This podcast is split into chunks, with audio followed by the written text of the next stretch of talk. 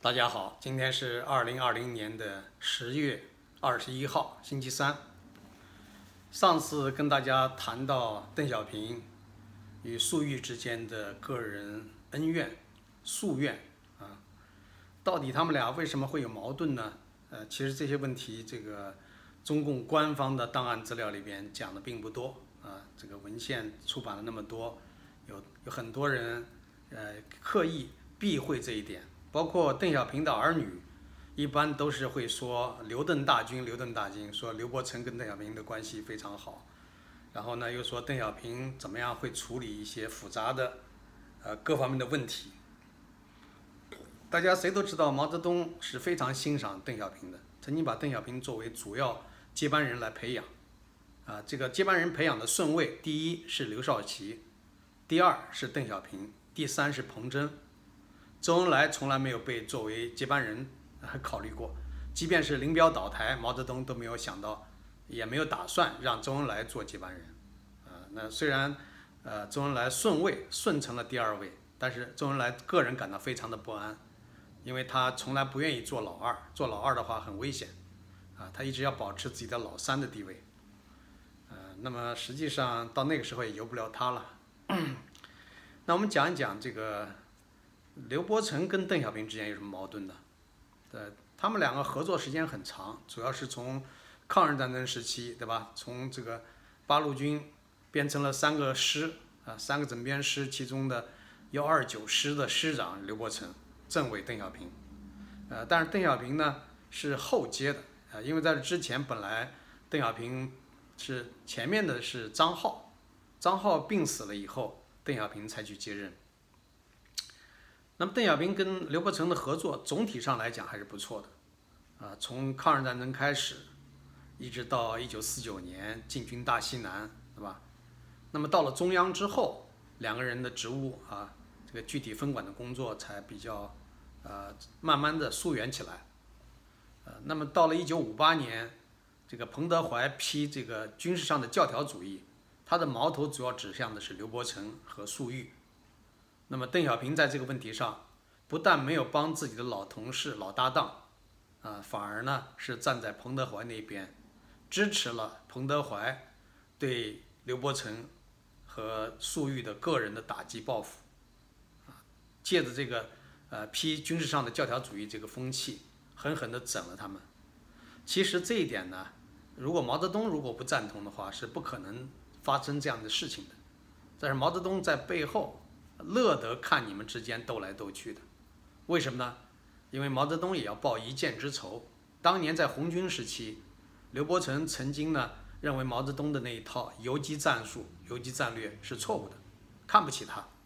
啊，而且那时候刘伯承在苏联的龙之军事学院毕业，回到中国好像是呃正宗的啊，就是有着这个留洋背景的军事家。所以呢，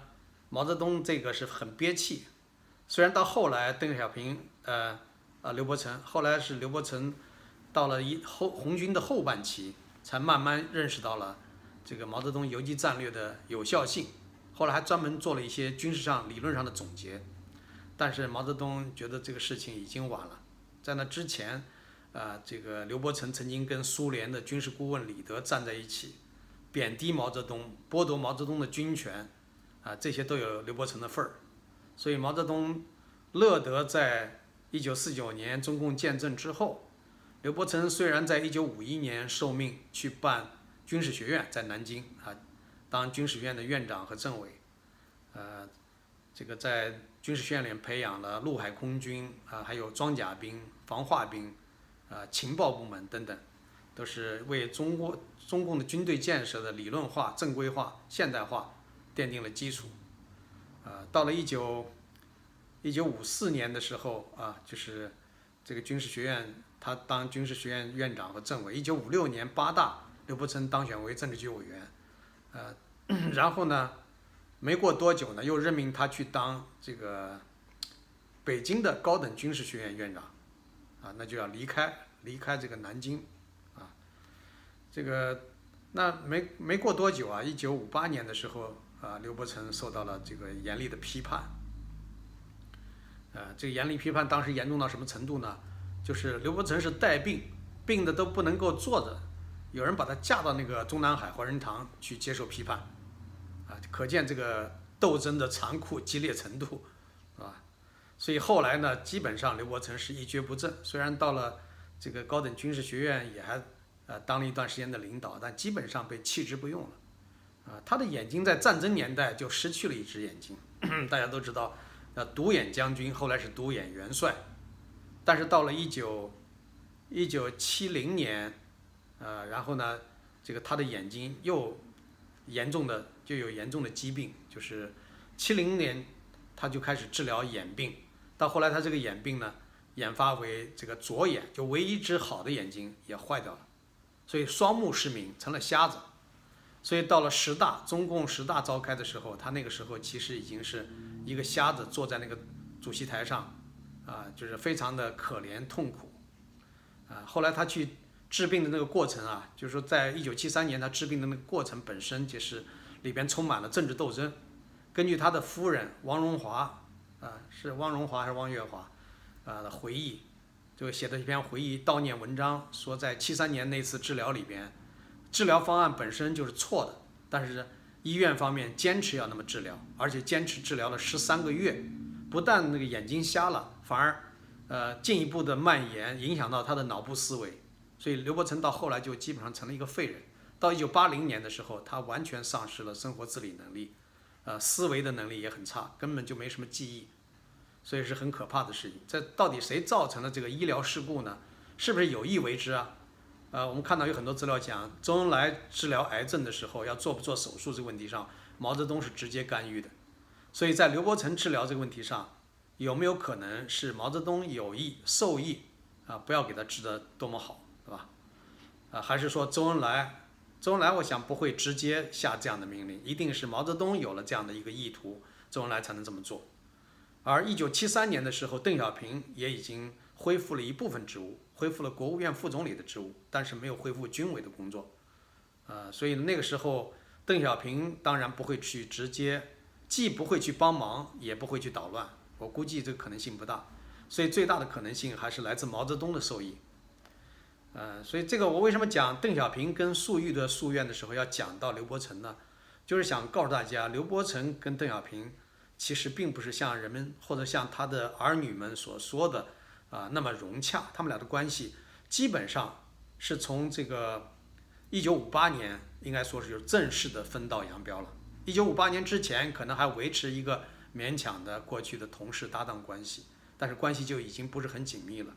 有人说他到底矛盾出在哪儿呢？就出在一九四五年到一九四六年那段时间，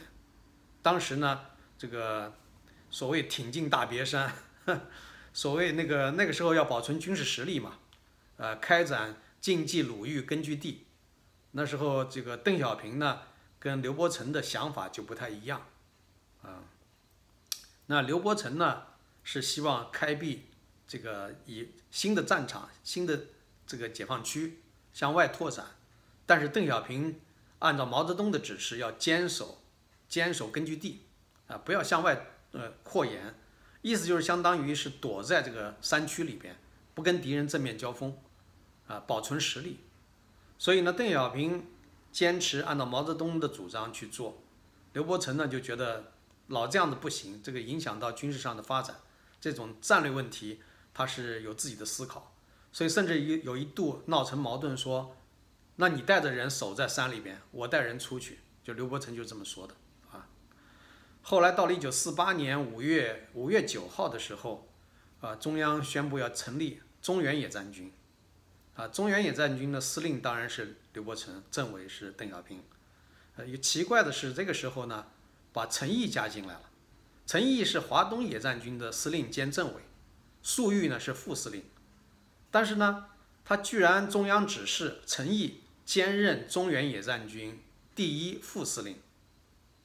这也奇怪吧？这种安排是很奇怪的，但是同时又没有放弃华东野战军的领导，啊，同时还继续的挂名挂华东野战军司令和政委的名义。本来中央有那个意图，说是，呃，干脆就直接把这个职务赋予给粟裕了。既然是粟裕在这实际掌管军队，啊，这个刘伯承、邓小平那边把陈毅请过去，实际上是什么呢？是为了协调矛盾，啊，不是他们两个人要，而是中央有这样一个决定，啊，当然他们俩呢跟陈毅都是四川老乡，三个四川人，啊，所以呢，是不是有加进去一个人会起到一个缓冲的作用，就有这样的一个安排，啊，当时如果讲直接安排粟裕当司令和政委的话，也没什么问题，啊，华野他当司令和政委名正言顺，但是呢，粟裕知道中央政治斗争的复杂性。他也知道自己在资政治资历上面各个方面来讲，可能还不到不到火候，再加上在中央的那种关系没有那么铁，没有多少人帮他说话，所以呢，他也是比较有自知之明啊，就是他就说还是谦让，把司令政委还是让陈毅挂名，宁肯陈毅走了还挂着这个司令和政委的名，他自己都甘愿当副司令来实际的指挥华东野战军，应该算是高风亮节吧。是吧？但另一方面，有人讲这个粟裕内心不服陈毅，但是他也没办法，因为陈毅呢是善于搞政治，打仗不行，但是上下他资历也比较老嘛，中央那些核心圈里边的领导跟陈毅关系都很熟啊。而粟裕这个人呢，可能也不太善于搞关系，他只是专注打仗，所以呢，他在中央的资源、政治资源啊没有那么丰厚。啊，他甘拜下风，他不愿意跟陈毅在这个方面去争个你高我低。那么陈毅呢，到了中原野战军，按照有人传的说是毛泽东说的话，两个四川人打架，再找一个四川人去劝架。啊，毛泽东是不是真的讲过这句话不知道，反正有这样的一个坊间传言，说是毛泽东就这么说，让陈毅去做呃调解的缓冲的力量。啊，那么他是第一副司令，下面呢还有一个副司令就是李先念。还有一个副政委，就是邓子恢，参谋长李达，啊，他们就组成了这样一个中原野战军的班子。那么中原野战军班子实际上还不到一年又改番号了，啊，改为在一九四九年的二月份正式改为呃第二野战军，啊，就是由中原野战军改为第二野战军。呃，那么陈毅呢，后来就没有在二野里边继续的任职，啊，也就是说不到一年的这样的一个过渡，啊。到底是解决就没解决刘邓之间的矛盾呢？似乎也没有解决啊，所以这种安排是很奇怪的。到现在，我说实话，这个军史啊、党史里边有没有人把这个问题理得非常清楚的，拿出特别有说服力的一种解释呢？我好像没看到，没听说过。很多的当事人都已经不在了，所以做这样的分析恐怕风险也很高，说服力也不一定有那么强，对吧？所以不管怎么说吧，就当时是存在这样一个事情。到后来，这个因为大家知道淮海战役嘛，淮海战役主要的实际指挥者，包括这个战略构思的提出者，是应该说非常确凿的证据是粟裕提出来的。啊，一开始呢，那很多的人都没有这样的一个想法，陈毅根本没有这样的一个构思，邓小平也没有这个构思。是粟裕拿出了构思报给中央，中央最后呢同意了这样的一个作战战略，然后呢才组成了这样一个前敌委员会。这是毛泽东后来都基本上战略方案方针都已经形成了，参谋部那些图纸啊那些战略的那些步骤都已经安排好了，才成立的总前委。总前委的书记就是邓小平，这是党的组织，党的领导啊。那么军事上的指挥。当然，主要是靠刘伯承和粟裕两个人协调，因为他们俩是军事上的第一指挥，是吧？这个刘伯承是二野的这个军事最高负责负责人，对吧？那么粟裕呢，实际上他是华东野战军那时候称为三野，三野的实际指挥者。陈毅是名义上的三野的啊军事最高首长，但实际上他没有这样的一个实际的作战指挥能力啊。然后呢，还有邓小平和谭震林。谭震林当然也是能指指挥打仗的，那邓小平呢一直是做政工工作的，所以他们这个五个人构成了这样一个总前委，说最后的一些事情的拍板要邓小平作为总前委的书记来拍板，但是在作战的时候呢，实际上又不是这么安排的。毛泽东呢曾经打电报给粟裕，啊，就是让他授予他一个这个，应该介绍什么，呃。在在战斗中，如果发生了紧急状况的时候，不必请示，可以先行啊，先斩后奏吧，就是这样一个权利。这个权利当然显然是越过了总前委的领导了啊。毛泽东为什么又安排了这么一出呢？他知道打仗有的时候是个战机是不能延误的，你总前委你们讨论来讨论去，啊，这个军事首首长不能直接下指挥命令，那一线的这个呃官兵们不知道该如何打，所以这个呢肯定是不行的。所以毛泽东实际上是授了一个尚方宝剑给粟裕，在战争战役呃正式开开打之前，这点是最关键的啊。如果没有这个，呃，那就是说什么事情都要总前委去讨论的话。我相信淮海战役会乱成一锅粥啊，没办法打得那么，呃，那么顺利或者那么成功。嗯，所以这些方面呢，就是说要讲争功啊，我上一集已经讲到了，说邓小平后来贪天之功啊，把淮海战役的指挥权力直接说成是自己指挥的，啊，你要说是在党的领导之下，你的协调这一点呢，大家也不否认，对吧？包括你，你当政委，你无论是幺二九师的政委，还是过去。中原野战军的政委、二野的政委，你都起这样一个政治工作的这样的一个呃辅助的协调的工作，对吧？但是和军事战役指挥是两回事儿啊。那么后来呢，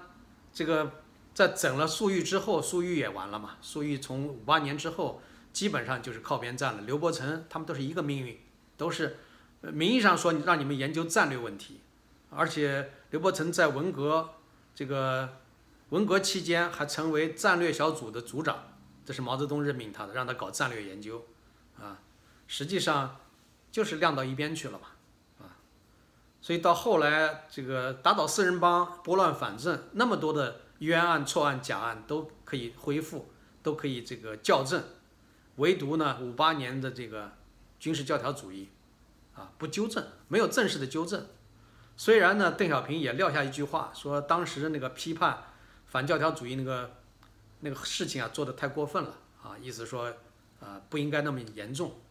这是跟刘伯承家里边人有这样一个交代，但是并没有在党内军内进行全面的平反啊。那么平反的话，彭德怀已经死了，他作为主要责任者，他已经死了，对吧？那刘伯承当时还活着，粟裕还活着，那么你要想拨乱反正，给一个说法是完全可以的。但是邓小平恰恰就是不在这个问题上做一个。啊，拨乱反正，为什么呢？因为他有份儿，啊，因为当时整他们整刘伯承、粟裕整的最带劲的，除了彭德怀以外，那就是这个邓小平了，是应该说彭德怀在第一线，后面比较带劲的就是陈毅和邓小平，啊，因为当时五八年就是毛泽东指示陈毅，啊，指示他们几个人商量一下，说粟裕的问题该怎么处理。啊，大家在坐在一起商量，呃，讲到粟裕的时候，有这个邓小平，有聂荣臻，啊，这个好几个人都在，陈毅，啊，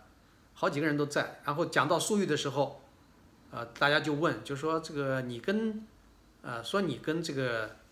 呃，粟裕时间在一起时间最长，就讲陈毅啊，跟粟裕在一起搭档时间最长，你应该了解这个人。结果呢，陈毅说，他就一个字。什么字呢？阴，啊，阴阳怪气、阴险的阴，所以这句话呢被彭德怀后来用上了。彭德怀后来在这个军委扩大会议上啊就讲到了啊，批判他的时候就说他阴，然后呢其他人也在添油加醋，啊，说这个作为总参谋长啊，总参谋长你要是你有野心，你这个就是盗国啊，这这个话原话都有，这个而且呢。有意思是有一些资料呢，是后来啊，在中国的一个很大的门户网站搜狐上还专门登出来过这些东西，到现在还没有删掉。也就是说，你如果这不是官方的结论，为什么允许这样的东西，呃，在这个大的门户网站上面可以就随意能够查得到？这就说明呢，就是说党内的派系斗争非常的激烈，到今天都没有一个定论。啊，当时怎么说的呢？就是一九五八年五月二十六号、二十八号和六月四号，呃，当时呢，这个对刘伯承、陈毅教条主义的这些问题要进行批判。当时呢，这个批判就是说，呃，是一开始，一开始呢是粟裕出席党的八届二中全会期间。向毛泽东谈工作意见，啊，毛泽东没有答应，就交代陈毅去了解一下情况。陈毅呢，于五月十二号找到彭德怀、黄克诚。八天之后，五月二十一号找到了粟裕。在这期间呢，毛泽东、邓小平、彭德怀、陈毅、聂荣臻，他们几个人碰头，搞了一个小型的会议。毛泽东叫大家谈一谈对粟裕的看法。当时呢，全场都沉默。沉默了半天以后，毛泽东就问陈毅说：“你跟他在一起时间最久，你说一说。”陈毅面带面无表情地说：“就一个字，阴。”这句话让在场的人都感到很震惊。几天之后要召开军委扩大会议，毛泽东就指示说要加加温，加加温意思就是说要加大火力。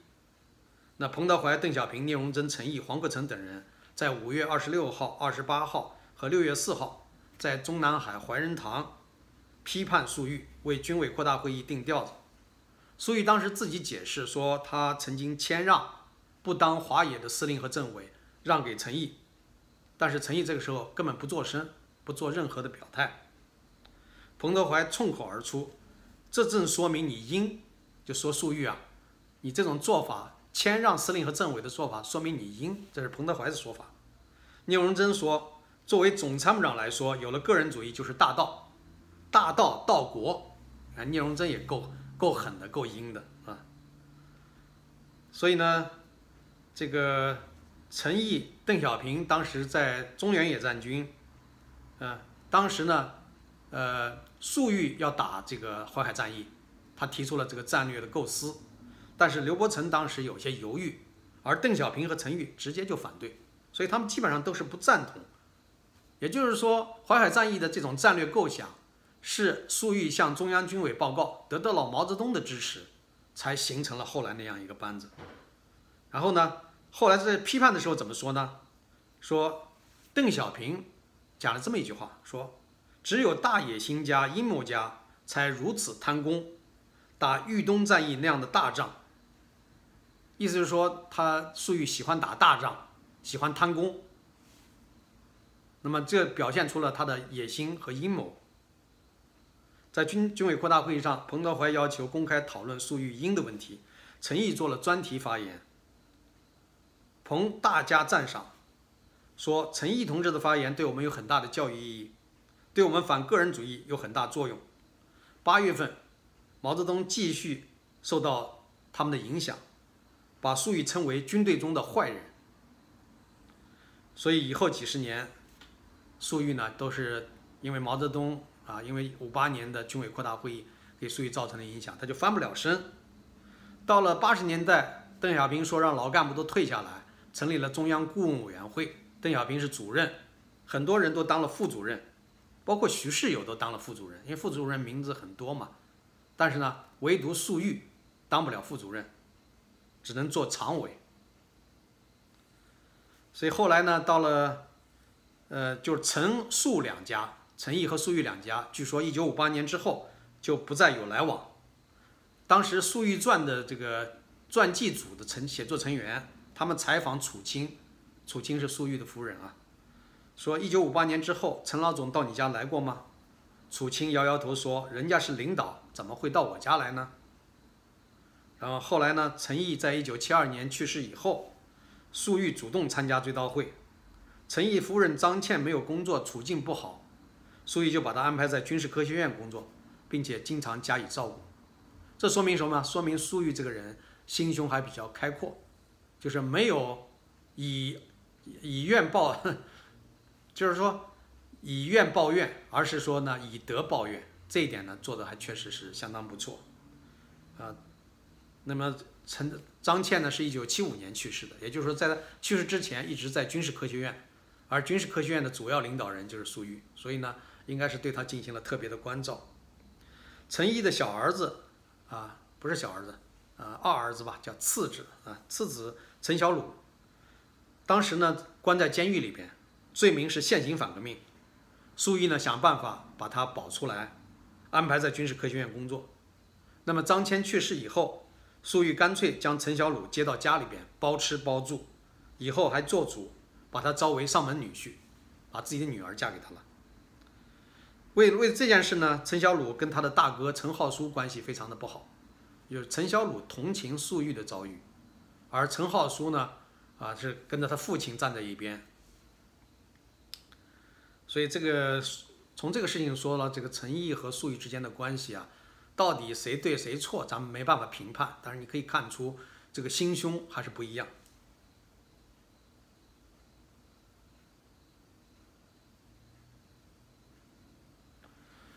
到了改革开放的时代呢，有一件事情很有意思啊。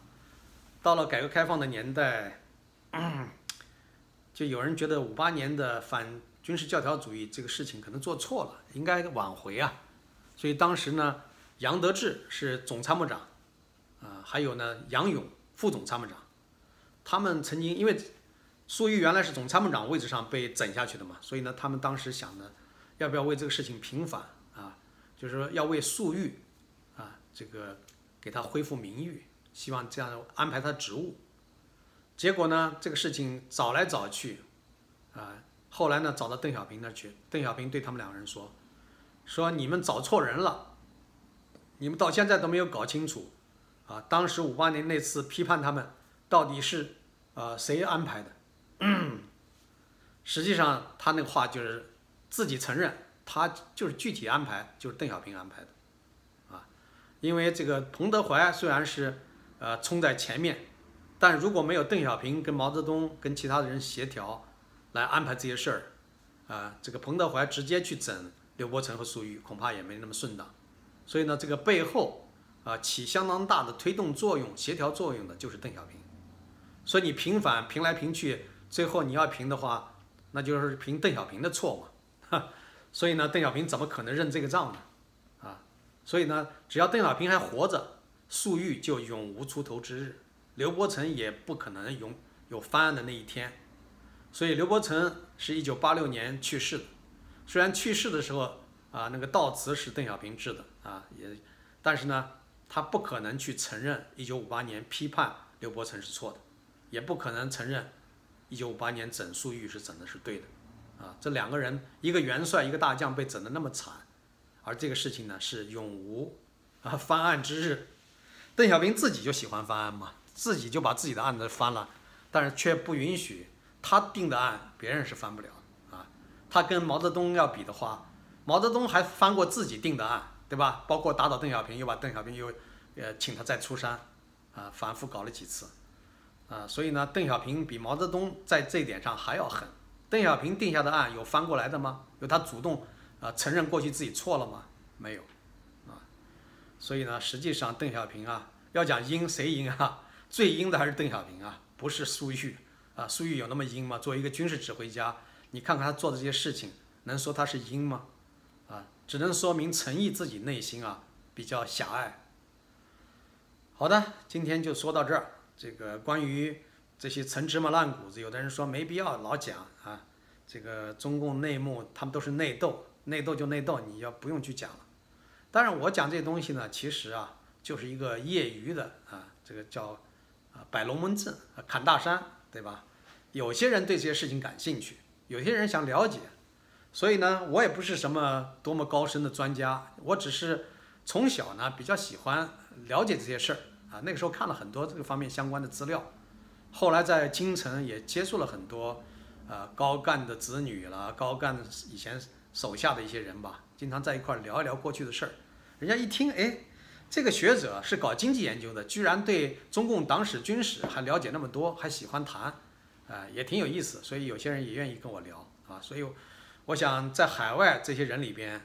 啊，无论是学者还是民运人士里边，像我对这个中共党史、军史了解那么多，认识那么多人，呃，有那么多的故事，恐怕这样的事儿也并不多，对吧？那么现在海外研究这些党史军史的人，你连数用手指头数不满，你十个指头都数不满，对吧？所以呢，就是说，呃，大家一方面有些人对这东西感兴趣，另一方面呢，真正能够呃去说一说，呃，来这个讲一讲这个解释一些事情的人呢，并不多。所以呢，我倒不是说自己有多么高深啊，只是呢有点兴趣，跟大家说一说。有的时候有说错的地方，说错也没关系。啊，我可以再继续的补充资料，啊，再纠正自己的错误。好，今天就说到这，谢谢各位。